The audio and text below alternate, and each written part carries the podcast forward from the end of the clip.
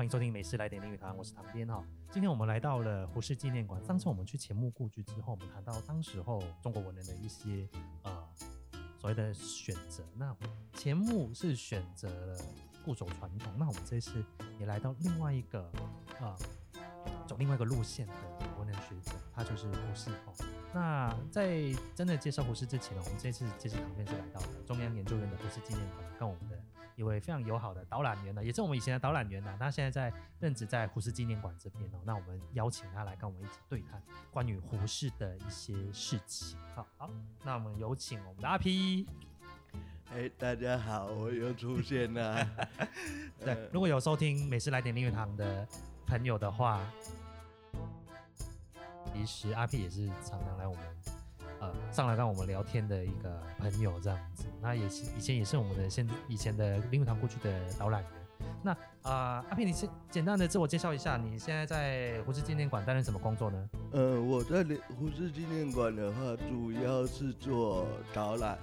那因为疫情的状况，我们的工作的话，目前是以资料整理、档案整理为主。那么呃，当然了，希望恢复到以前呃很多游客的状态。虽然当然有点累，但是我觉得这样子算算是对名人故居、对博物馆是比较好的。嗯，那目前导览的话，平常就是大概像胡适纪念馆，平常开放时间是什么时候？哦，我们之前在疫情的时候，曾经是把时间缩到只剩三天。那目前呢，我们又把时间调回原本疫情前开放的时间，只是上下各缩了半个钟头，所以现在开放的时间是礼拜二，周二到周六，早上九点半到下午四点半。嗯嗯嗯嗯嗯嗯嗯。那如果想要听导览的话，是不是先要预约？是不是？呃我们导览的话，我们接受十人以上的团体一周前的预约。那如果说是呃比较少人参观的话，其实我们对于呃人数少，我们的展场还是蛮友善的。第一个是我们的文字比较多，如果你慢慢看的话，其实是 OK 的。第二个就是我们展场有语音导览系统。只要扫描 QR code，都可以透过手机听到导览。那么第三呢，就是我们展场都有工作人员。那如果有任何疑问或者想要知道的地方，都可以问我，直接问我们的展场工作人员，那是很 OK 的。哇，真好啊！胡适纪念馆好有钱啊，中央研究院好有钱啊，好羡慕啊！有听啊，好，那个。啊、呃，南港呃，对不起啊，我应该说胡适纪念馆在中央研究院里面哦，所以其实它是在南港的，它的地址是在研究院路一百二十八号，好，就是研究院路二段一百二十八。所以如果听众想要就是听完 Podcast 或是对胡适这个人有兴趣，欢迎在刚刚讲的时间哦，去这边来去听听导览，好看看胡适的展览，因为我自己觉得哦，胡适纪念馆的展览是非常非常精彩的，而且。资料非常详细哈，好，那当然讲到这一边呢，我我觉得我们可以直接切入要题了。其实我们想要问是说，呃，关于胡适哈，其实或许当然很多人知道说胡适是一个很知名的学者，他以前也是中央研究院的院长哈，但是呃，有些听众不是很了解，是说胡适的生平是怎么样哦？那那对于对于他以前的学术专长是什么？那能不能请阿平来跟我们一起分享说，那胡适之前？啊，胡适的这个人生是怎么度过的？啊，那呃，其实胡适最为人所知，甚至跟我们现在用所谓的华语传统沟通的人最大的关联性，当然就是呃白话文的一个革命运动。那么胡适呢，本身他是出生在一八九五年，出生在对不起，是出生在一八九一年的上海。那么，呃，他在他在呃最早的时候，因为父亲胡传来过台湾，他也在那个时候到了台湾一一年十个月。那么后来呢，他在家乡读书，之后在上海的中国公学读书，然后跟着庚款留美的，他是第二届考上第二届庚款留美的学生到美国，先在康奈尔大学，后在哥伦比亚大学拿到他的呃哲学博士的学位。那么之后，一九一七年回到中国，然后一九一九年的话是算是领导。虽然他那天并不在北京，那么他的五四新文化运动造成中国一系列的新文化呃的浪潮。那么在之后抗战的期间呢，他代表中华民国出使了美国，是中华民国驻美全权代表。那呃，在一九四六年回到北京，担任北京大学的校长。很可惜，在两年之后，他碰到了国共内战。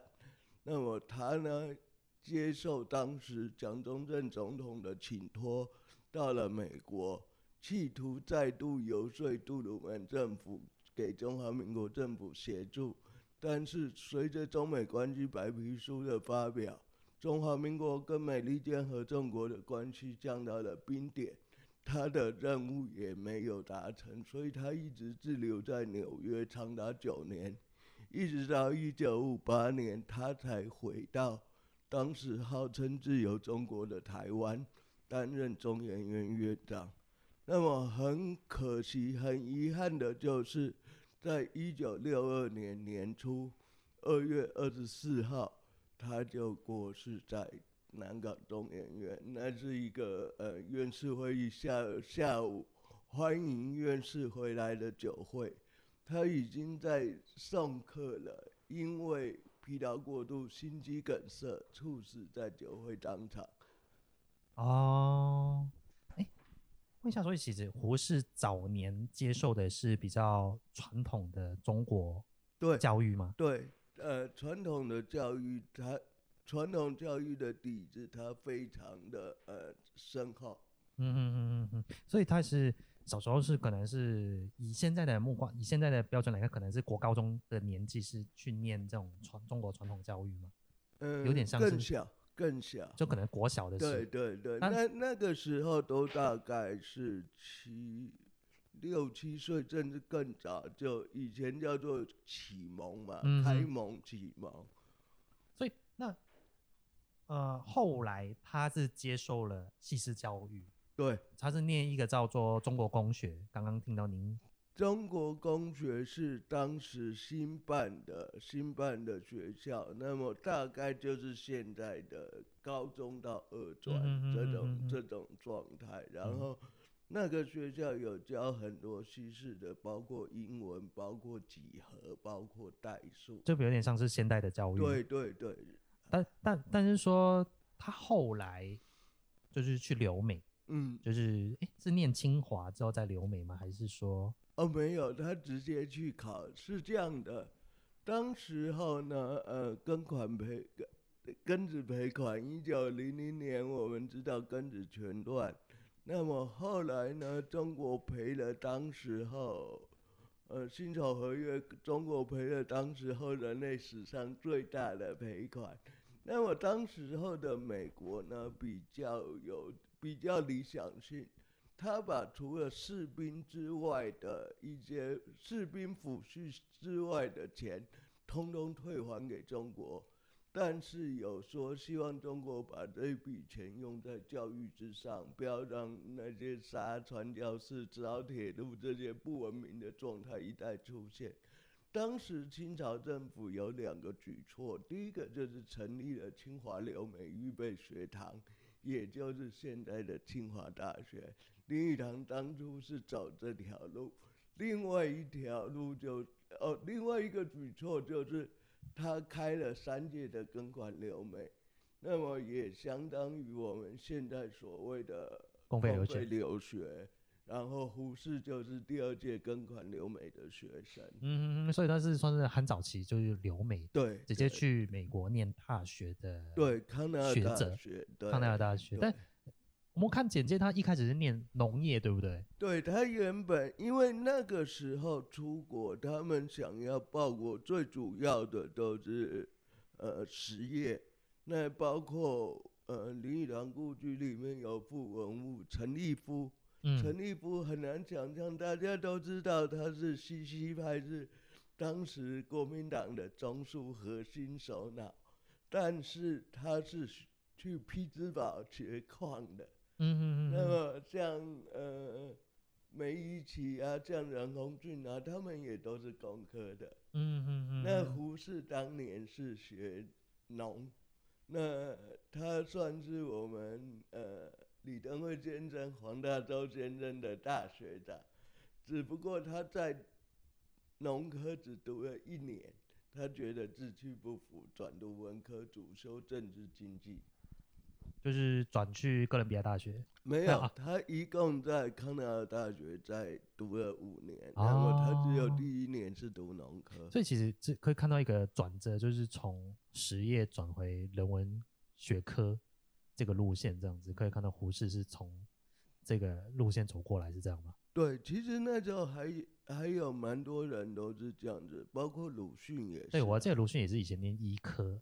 他最早也是念那个心学，是编，好像是偏工的，然后再改一，再改文。哦，嗯，但我觉得他，就我们回头来看胡适的成长的背景，跟他教育教育的背景，其实他跟我们谈到很西化的林语堂，可能真不太一样哦。他早年是很传统，后来后来慢慢的接受了西化的路线。嗯，那我们接下来想要问是说，呃。因为上一集其实我们跟胡适故居那边，哎，对不起，是钱穆故居，他们谈到是说，钱穆是很固守传统的，就是他坚持做中国的近现代，或者说中国的史，或者说他就走传统路线，儒家史。但但是，呃，胡适在民国初年提倡是有一个论述，其实叫做全盘西化哦。那为什么在那个年代，对于胡像胡适这个又接受中中式或又是西式教育的人，会有这样的想法？你觉得为什么会有这种想法？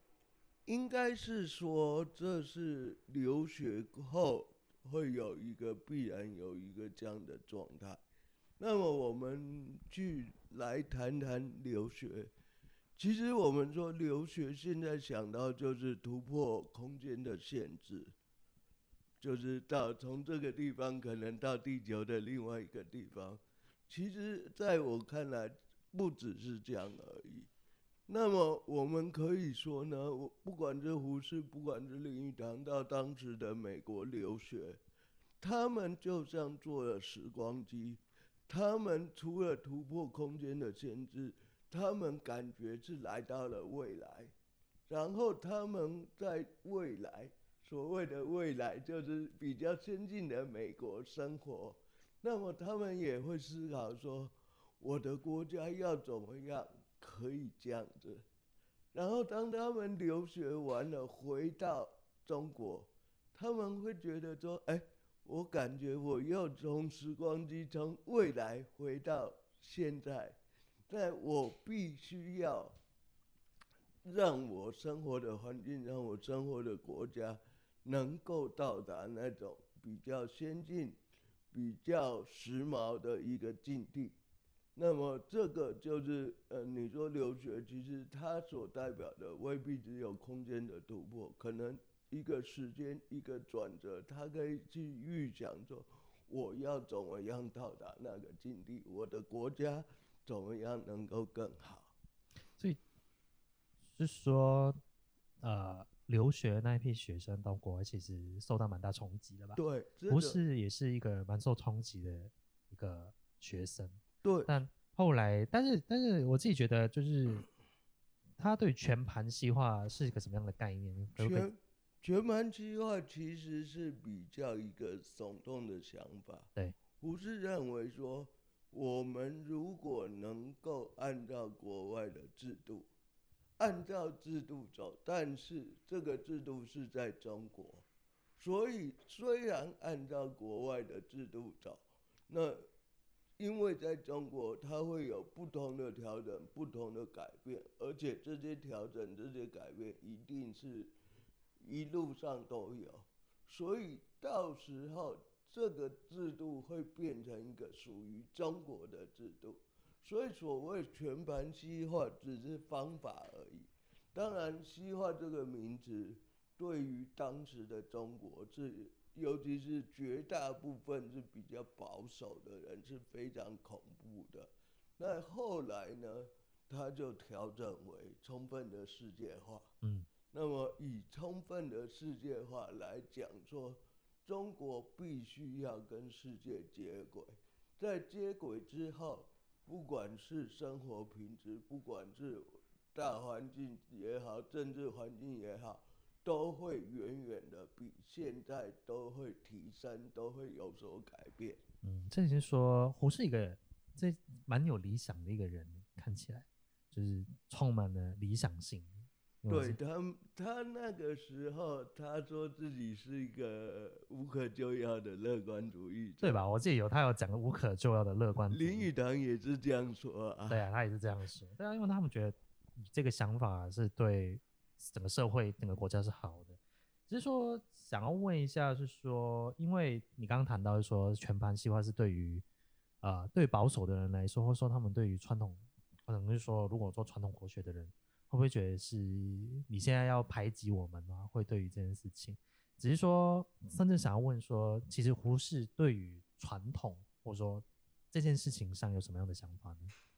呃，很多人在讲到五四之类的论述呢，他们会一刀的切断，就说，哎，这些是，例如说，学恩派是守旧派，然后胡适啊，这些是领导反传统的革新派。那其实胡适对于呃传统来讲，并不是反传统，他是反一味的继承。也就是说，他所反对的是理所当然。他认为说，到了这个年代，中国需要转型，你要把以前传统下来，我们不会去思考对错的所有的东西，它的价值要重新的固定。那么，呃，我讲反传统跟反理所当然，后者是一个态度。认为说什么东西我们都要重新审视这个价值，那这个跟我们一般讲的反传统是完全不同的概念。嗯哼哼哼哼哼哼。所以他的意思是说，要从传统之中找出新的东西来吗？找的分出好的坏的，不好的，例如说什么缠足啊，或者是他有讲的太监啊，这些当然都不要。嗯嗯嗯嗯那如果是好的，他为什么好？我们应该知道，知道以后，他当然应该留下来，甚至应该发扬光大。嗯嗯嗯，了解。其实说那个胡适啊，在在提出这样的想法的时候，当然也应该也有蛮多人认同他，但同时刚刚谈到的。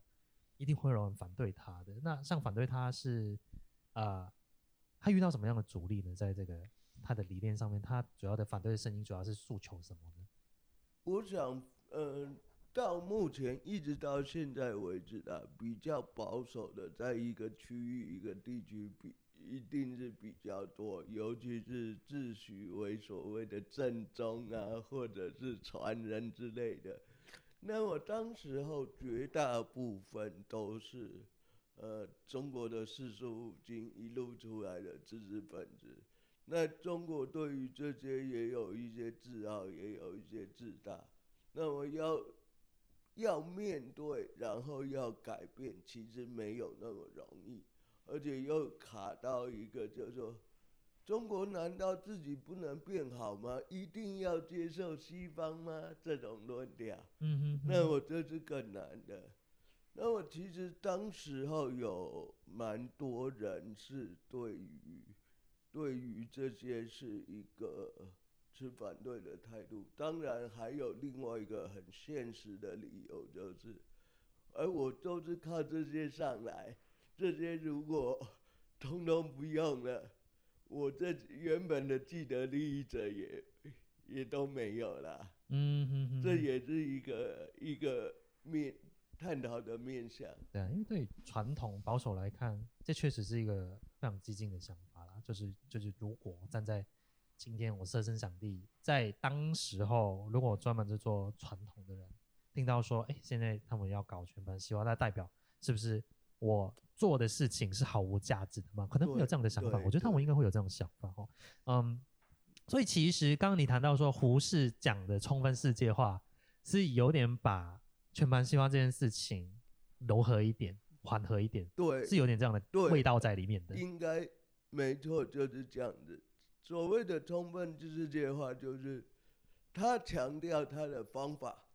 而不是强调比较耸动的，哎，传统的东西都不要，传统的东西都是错的、不好的，我们要改。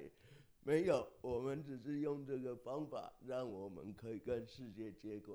嗯哼哼哼，我很，我刚刚也想到，是说，其实当年大家都想要救国，我觉得那个民国初年大家都想要救国，然后像胡适会选择这个路线，钱穆也是另外一个路线，嗯，就是就是。你怎么看待钱穆的传统救国，或者传统的，就是你怎么看待呢？这应该说，应该应该是说，你怎么你觉得胡适怎么看待钱穆的关系呢？他们两者之间，因为其实其实胡适跟钱穆的关系一直被炒作，就是他们可能有仇啊，他们完全不一样。其实我在看档案的时候，我我发现。他们只是针对的面向不同。那么钱穆认为说，其实我们自己的东西可以发光发热，甚至可以给我们力量。那么胡适对这方面未必是完全反对，可是他认为说，国际的东西，现在新的东西或许可以让我们好得更快。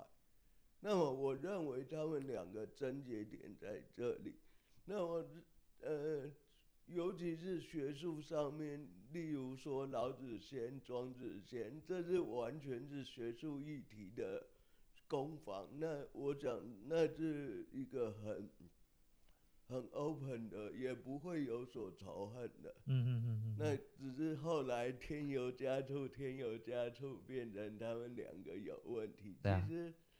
其实我觉得，从书信来讲的话，并不是这样。这看起来就是路线不一样，但是他们的理想是一致的，都是希望中国好，都希望社会更好，国家更好，都有这样的想法，这样子哦。但啊、呃，当然我们谈到钱穆这种比较，啊，他看起来是有点像是两者之间有点不安，但其实实际上不然。我们会回到另外一个人哦，因为谈到林语堂，嗯，林语堂本身是一个呃。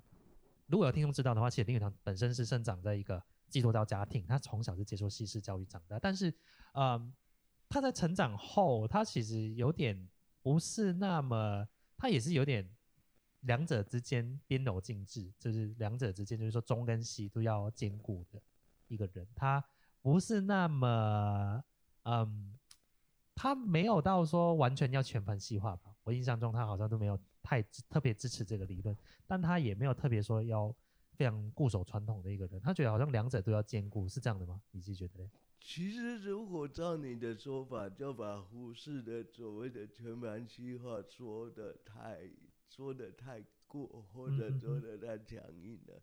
那、嗯、我们可以从胡适、林语堂他们共同的就是留学美国这里谈起。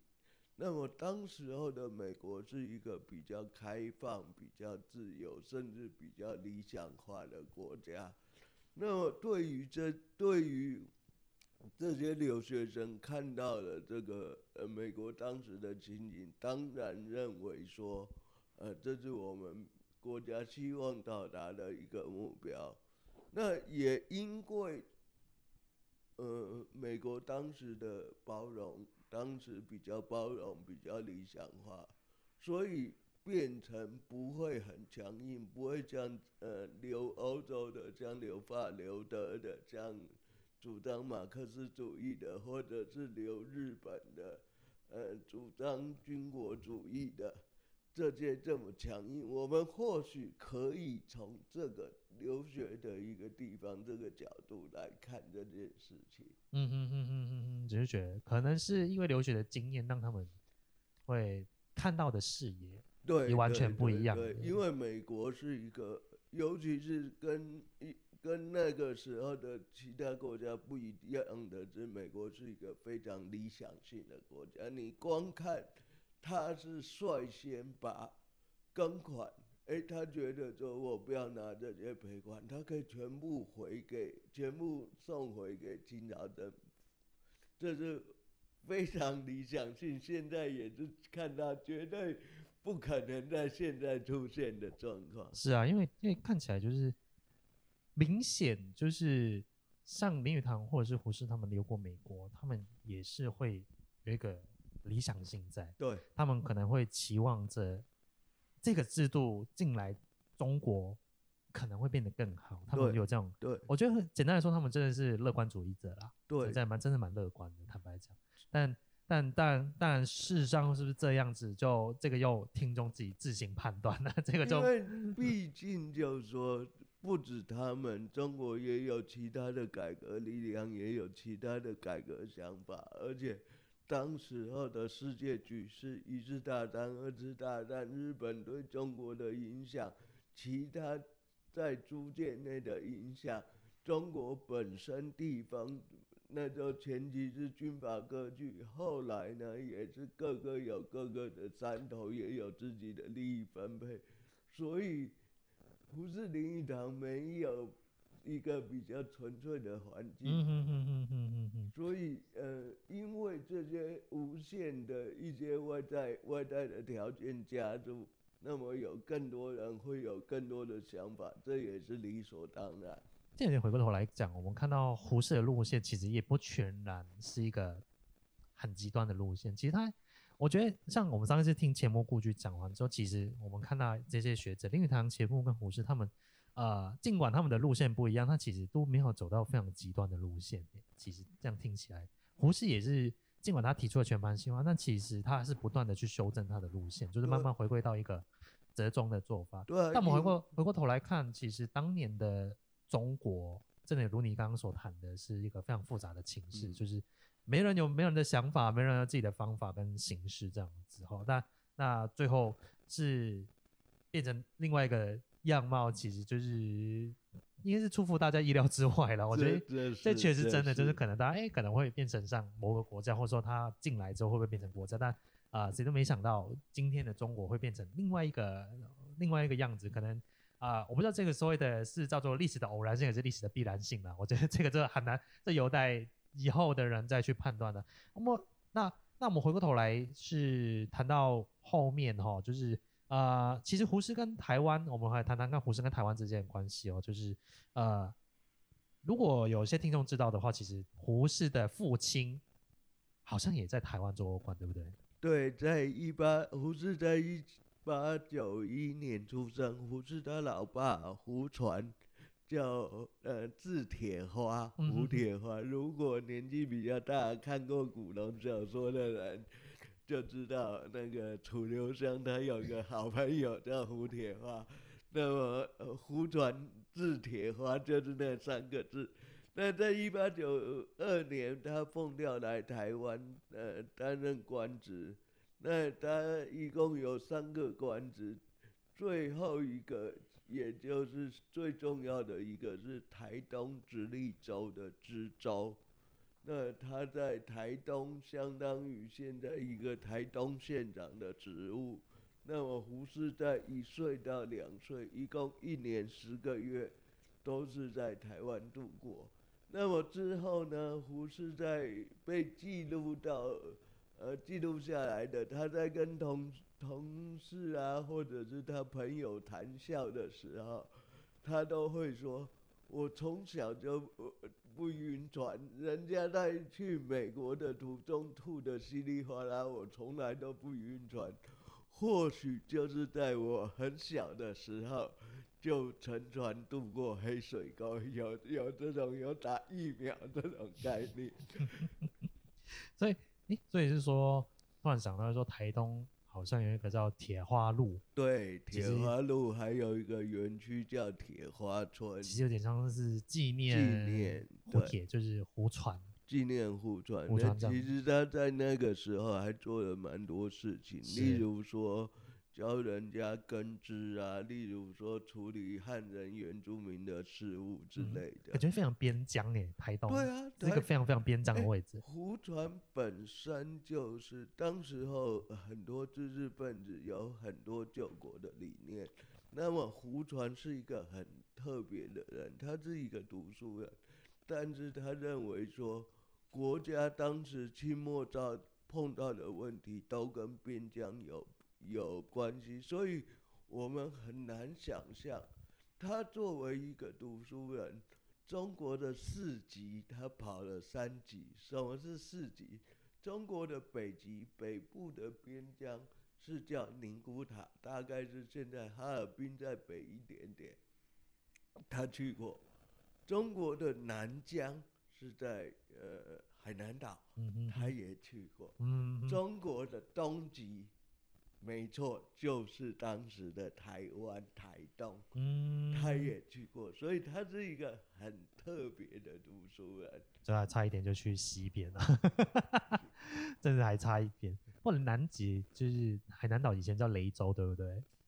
我记得好像是苏东坡也是在儋州，儋州，漳州，漳州，漳州，漳州。苏东坡也去过天涯海角。所以，所以其实我们回回过头来看，其实胡适很早年就跟台湾是有一点关关系在里面的这样子，对。但是他少年时候应该是他晚年的时候才来到台湾吗？胡适。对，就是在一九四八年以后，他离开中国，先来到台湾，嗯，然后再到美国。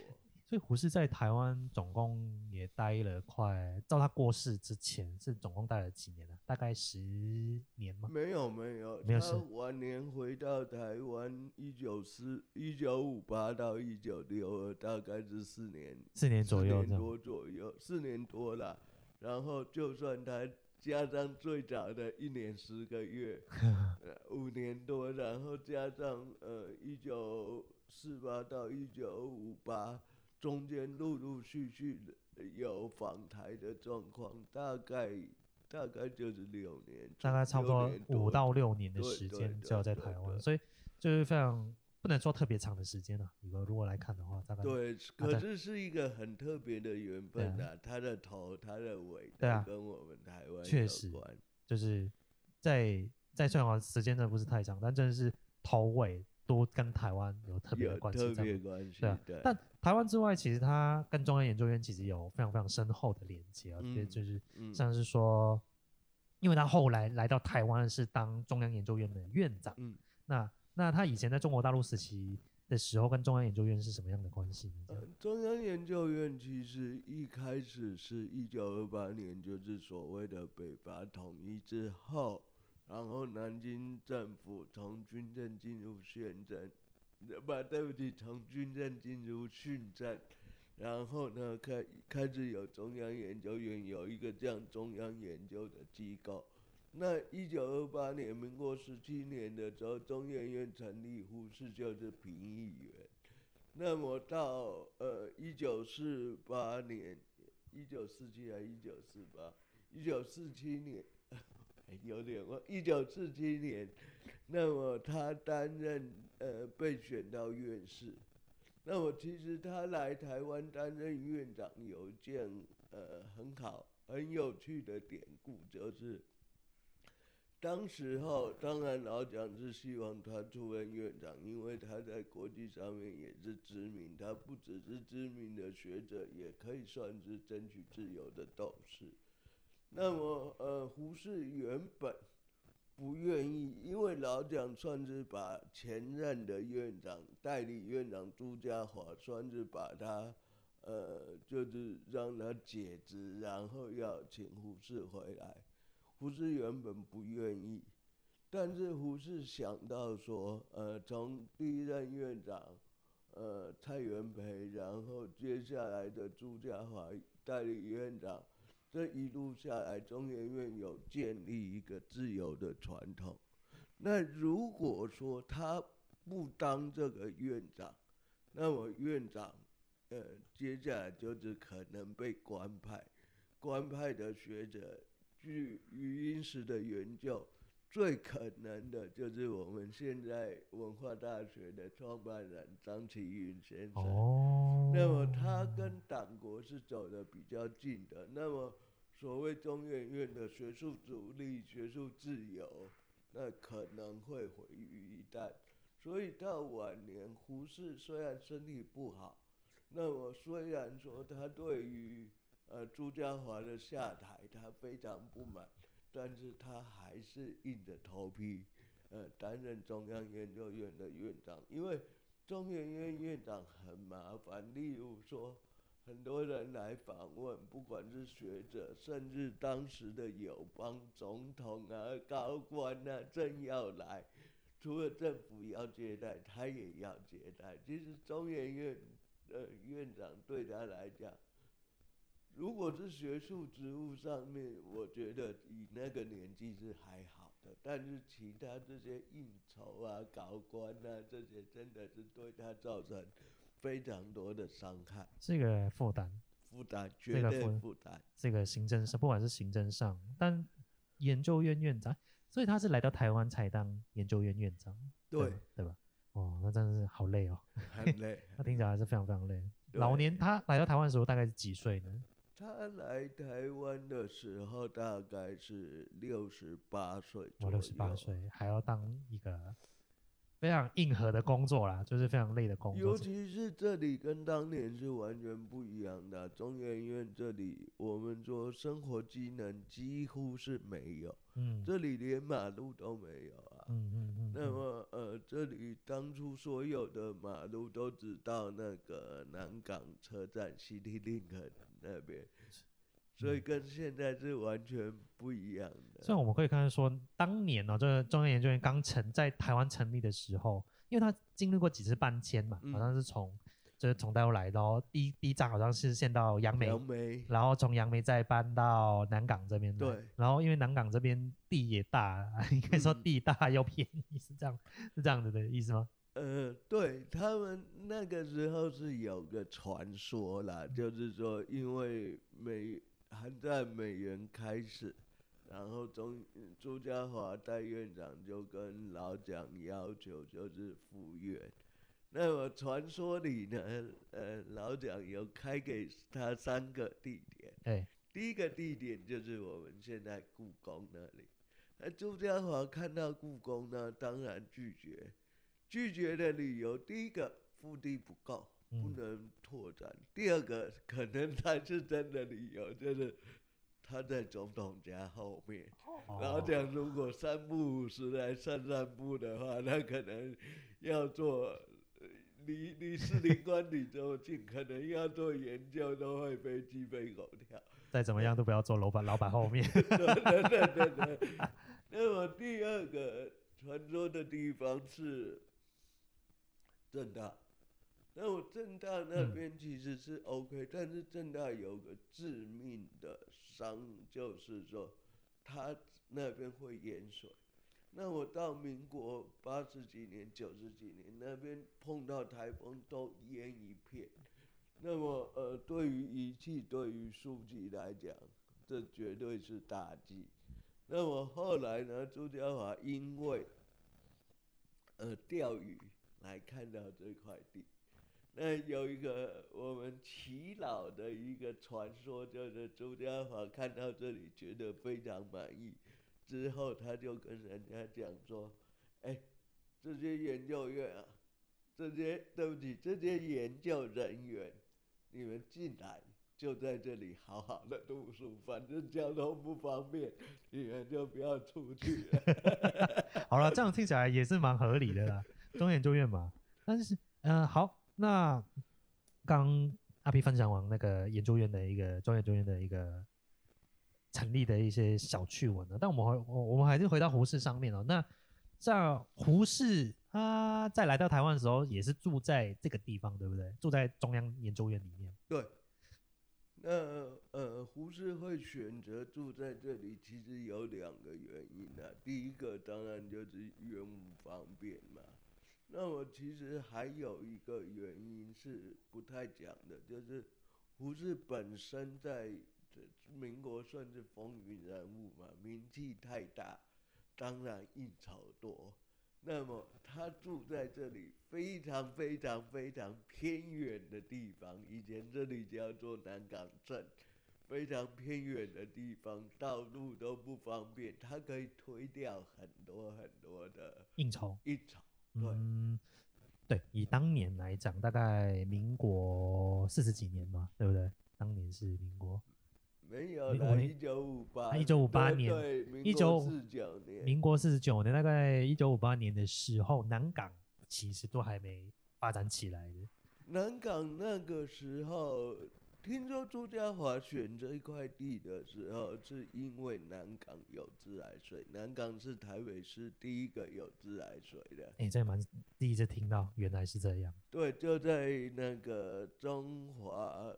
中华科技大学旁边，嗯，那因为南港这里呢，以前是旁边有小小的煤矿，有好几个，包括山猪窟啊，包括旧庄有小小的煤矿，所以呢，呃，这边的水不管是浅井，就是比较浅的井，或者是呃溪流四分区这里要洗煤，水质都不好。嗯，所以为了让这边能够发展，这边有煤，一定要有很多人力进来嘛。这些人力不能生病啊，所以这边算是台北，目前台北是第一个有自来水、有净水厂的地方。好，那南港，南港，呃，当然听了南港的一些历史之后，我们来来听听看，就是说，嗯。在胡适啊，他其实胡适在研究院这边过世了，对不对？就是他在一次的会议，应该是演讲上面，突然之后心脏病发，对不对？呃，一九六二年二月二十四号那一天，胡适抱病主持第五届的院士会议。早上院士会议开完以后，中午他回来故居用餐，然后休息了一下。下午四点半，在蔡元培馆。那里呢，有个欢迎院士回来的酒会，嗯，那么酒会上非常的开心，胡适也是，胡适也是讲了话，那么只是到了酒会已经几乎算是结束，酒会在结束之后，胡适在门口送客的时候，这个时候胡适因为疲劳过度，心肌梗塞，胡适从。呃，驻美大使期间就有心脏病，嗯，然后他就是过世于心肌梗塞，嗯，那个时候大概晚上六点半左右就走了，是这样子。对，就算是猝死。嗯嗯嗯嗯嗯，这这个简单来讲，以胡适算是过劳死，其实可以算，这个可以算是过劳死，真的可以算。如果看他晚年谈话录，他要处理的事情太多，而且太杂了，包括什么人事纷争啊，包括应酬啊，包括政治上面雷震安对他的打击啊，他又要又要处理呃中研院的院务啊，那你说他过劳死？真的，真的是郭老师，对啊。那我还是来听听看，就是说，在他过世之后啊，那啊、呃，像研究院这边也成立了一个纪念馆。那像这个纪念馆是什么时候诞生的呢？是他过世之后？哦，他过世之后，研究院就有就有一个计划，把他的故居保存。那么最初只有这个故居，然后。呃，他的好朋友 Style 就是 AIG 的创办人，呃，C.B. Style 是呃，台湾翻译是我们翻译是历史的史，带领带领的带 Stein，那 Style 呢捐了两万五千美元，相当于台币一百万，一比四十嘛。你当年嘛？对，中研院呢用了其中的。五分之一花了二十万建了这个陈列室，所以我们现在看到的陈列室其实是胡适后来过过世以后才盖的。嗯，然后接下来呢，就是呃有陈列室有故居，那后来又把胡适墓园纳入这一部分，所以呃胡适纪念馆。如果说完整的，是包括三个部分：第一个陈列室，第二个故居，第三个胡适墓园。嗯嗯嗯，所以其实是胡适过世之后，基本上正式开幕是大概是什么时候？之前的话就是碰到一些节日，例如说胡适的生日啊，胡适过世的时候，嗯，才会开幕。那正式开幕是比较晚的。哦，所以其实网就是它成立完之后，其实并没有立即对外开放，也就是说只有特定的，只有特定对，像是 Open Day 啊，或者开放日的时候才才会特别开放这样子，所以。在在后来政策慢慢改变之后，就变成现在有点像是博物馆的形式去做。现在就是以博物馆的形式为，就是，就是以我们说，这有点像是名人故居啦。对，就是它其实不是纪念馆，呃，因为它连同胡适生前住的故居也是在这边，嗯，所以其实他也算是我们名人，他也是我们名人故居的一个部分。是是，当然当然，我们跟林语堂做了蛮多合作。我们之前在这里有个特展。是，呃，吾辈已返，尔等且拭目以待。是胡适林林语堂，那林语堂也跟我们做了个合作，然后做呃林语堂早年的书信展。那个展览所用的书信，就是保留在胡适档案里面，林语堂在早年写给胡适的信。对，我记得这个展览，啊，真的非常有趣的展览，就是因为是我办的，因为这个叫狮之兄哈，就是因为就是林语堂都叫胡适叫狮之兄这样子，狮之兄，我觉得是一个很有趣的展览。这边也分享一个故事，就是当年呢、啊，林语堂在出国留学的时候啊，好像是因为是，对啊，就是我们刚刚谈到，就是林语堂在出国留学的时候，不是有那个他好像。在美国吧，我在在美国，然后他在回忆录上面是说，因为钱用完了，所以他跟北大那时候北大校长是护士嘛，对不对？哎，不是不是蔡元培，蔡元培，然后说他跟北大，诶，哎，对不起对不起，我也讲错是蒋梦麟，蒋梦麟嘛，然后我说好像是跟谁预支了部分的薪水。哦，那件事情后来是确定林语堂的记忆有有失误。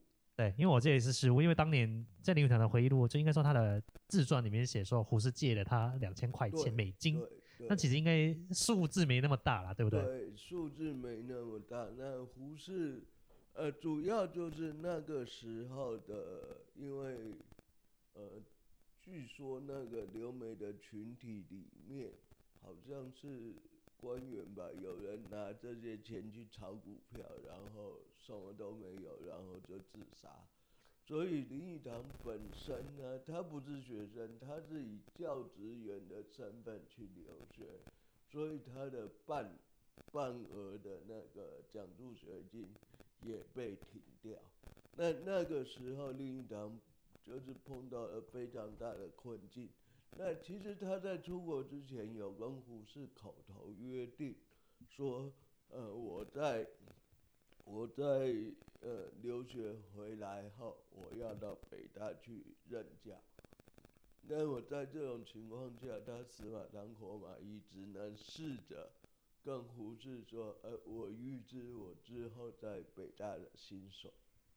那在这种情况底下呢，胡适呢，呃。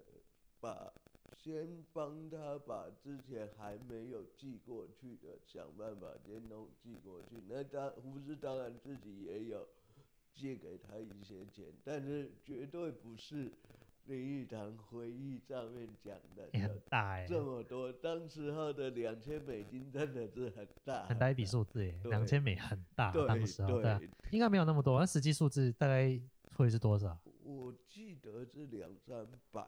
然后除了两三百，他还有帮，就是协助，就是说让让，呃，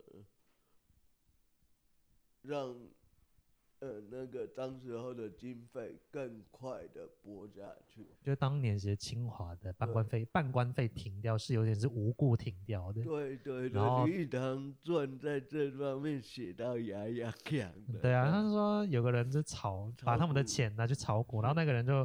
就后来炒股炒到不行了，所以就去跳楼还是怎么样自杀这样子。对对对。总而言之就是说，就是胡适当到，但是等到林语堂回国之后，跟北大校长提起这件事情，北大校长就觉得你在怎么讲什么？你在讲什么？那其实后来他发现，其实是胡适在帮对林语堂帮他畅通一些经费上的困难，这样。因为胡适当年是在北大任教什么？任教啊，是在做教务长吗？还是哪个？还没做教务长，对，还没做。他他呃，那个时候应该是系主任吧。不过他们新派的，包括是不是文学院院长之类的？类，类似这样子的。嗯嗯，应该是系主任、院长。哎。院长可能还没有，但是觉应该是系主任。反正那个时候呢，胡适其实在北大，他也算是当时候影响力最大的时候，嗯、在北大把国外学到的新思潮、新知识都普及在当时一代的知识分子上面。对啊，因为当年我记得他们留学回来，很多都是在。他们当年回来之后，其实很多都去北大任教这样子。对对，像是因为我刚才讲林语堂也在北大任教，胡适也是在北大任教，徐志摩也，徐志摩也是。因为我记得钱穆是不是也是？钱穆也，钱穆也在北大。他一开始一开始一开始在北大，后来在燕大燕京大学。对，后来也是。当时候北大是非常多民国的文人哦，应该是说海纳百川。对，那个呃，在蔡元培的主。的一个主导之下，主导之下，不管是新派，不管是旧派，都可以在北大。其实当年校风是非常非常自由的，非常 open，那种 open 的一个风气这样子。所以这个以上就是我们这个林语堂跟护士的小小故事这样子了。好，那我们今天感非常感谢阿 P 来跟我们做一个有趣又不失深度的一个访谈哦，我觉得是蛮开心，就是也也听到很多胡适不为人知的事情哦。那也希望各位听众哦，如果你有机会。啊，真的可以来胡适纪念馆走走看看，因为其实呃，胡适纪念馆跟他的故居其实非常值得一看，也很多当年的文物要保存下来。那除此之外，其实中央研究院有很多的不同的馆所，像是进呃进食所或者说食语所，这些都是一个我们是说台湾。里面一等一的博物馆也是保存了非常非常多精彩的馆藏。对，食语所的文物陈列馆，很多人认为说比故宫还值得去。中呃，中国第一代的甲骨简牍青铜都在这边展示，像民族所啦，呃，它的民族学博物馆，它是呃算是首屈一指的人类学博物馆吧，那都可以来参观。是。欢迎各位听众来走走看看。那好，今天美式来点林语堂哦，就到这边结束。我们下一次可能会再找，下次我们会有一个新的主题啊。但我我有在旁边有在规划，是说下次会再请节目故居的伙伴一起跟。阿 P，我们这三方一起来聊聊看所谓的知识分子的选择这个大总会哦，真是一个到底会不会会不会修罗场，我也不知道，应该是不会啦，应该是不会啦，我们都蛮 peace 的这样子。好，欢迎你的收听，我们到就到这边，好，先这样，拜拜，拜拜。